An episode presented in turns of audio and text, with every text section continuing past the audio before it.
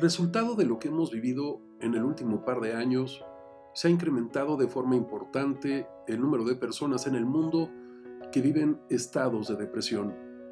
Hay una gran cantidad de información y conocimiento que deberían ser de dominio público relacionado con estos temas y que si las supiéramos nos permitirían saber cómo opera nuestro cerebro, nuestros pensamientos y emociones que algunas veces actúan libremente sin que medie un proceso de conciencia, de darnos cuenta, para no quedar materialmente atrapados. En episodios anteriores hemos hablado de la angustia, la ansiedad y el estrés. En esta ocasión hablaré específicamente de la depresión. Aunque existen muchas causas que la ocasionan, podemos argumentar que más del 90% se origina por un proceso para la gran mayoría de las personas desconocido y que al familiarizarnos con él nos puede ayudar a entender el qué, el cómo y el cuándo. Como nos hemos venido entrenando a lo largo de nuestra vida a dejar de ponerle atención a los miles de estímulos externos con los que materialmente somos bombardeados, avasallados todos los días, de toda índole, visuales, auditivos, sensoriales, olfativos, lo que aprendimos a hacer fue a refugiarnos en nuestra conversación interna. ¿Esto qué quiere decir? Que nos la pasamos gran parte del día conversando con nosotros mismos. De hecho, está científicamente comprobado que podemos llegar a tener entre 80.000 y 100.000 pensamientos al día. Como podrás imaginar, esta conversación permanente, este diálogo interno, esta voz interior, no para, no calla y nos acompaña todo el tiempo. Esta ha sido bautizada con muchos nombres. Mis amigos chilenos le llaman los loros, en Colombia le llaman la loca de la casa, Carlos Castaneda le llamaba la polilla, Miguel Ruiz le llama el mitote, los psicólogos la llaman ego, algunas corrientes espirituales le llaman alma, mente, espíritu. En fin, esta voz tiene la facultad de acompañarnos todo el tiempo y puede operar a nuestro favor o en nuestra contra. Puede ser tu mejor amiga o convertirse en tu peor juez. Esta voz que juzga, califica, opina e interviene todo el tiempo. Requerimos aprender a hacer las paces con esta voz interior y acordar con ella, que será bienvenida cuando la necesitemos o lo queramos. Y también es necesario que se calle y esté en silencio cuando así lo deseamos. Existen varios niveles de depresión y existen muchos especialistas que nos pueden ayudar a superar o mejorar estos estadios físico-emocionales.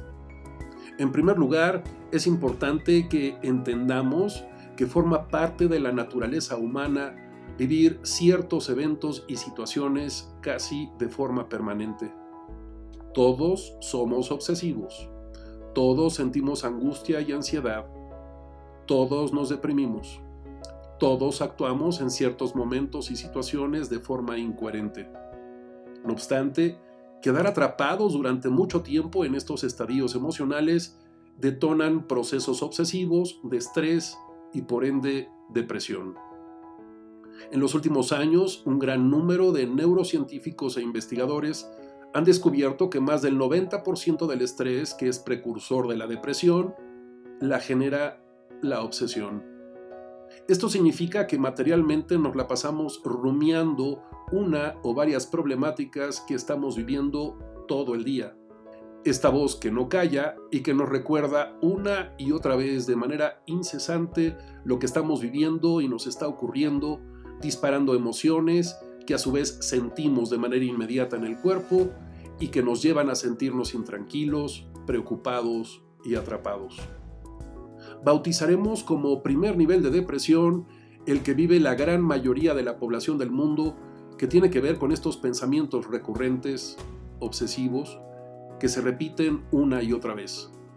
Este nivel, afortunadamente, podemos resolverlo y salir de él utilizando algunas herramientas con las que contamos, o escuchando a otros, o haciendo catarsis, o teniendo conversaciones reflexivas e introspectivas.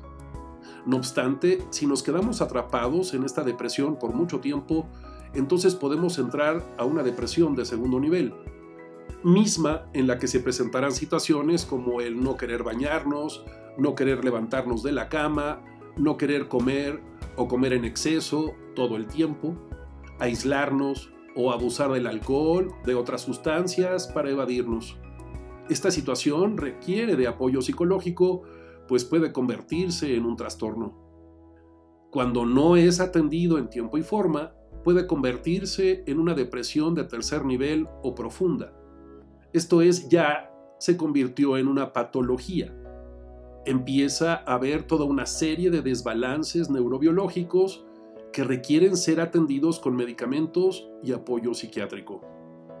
En estos momentos las principales dos causas de discapacidad son el estrés y la depresión, dos eslabones de una misma cadena. El primero origina el segundo. Es por ello que requerimos identificar cuáles son nuestros pensamientos y emociones recurrentes. Esos que son obsesivos pues se repiten una y otra vez. Te invito a que identifiques cuáles son.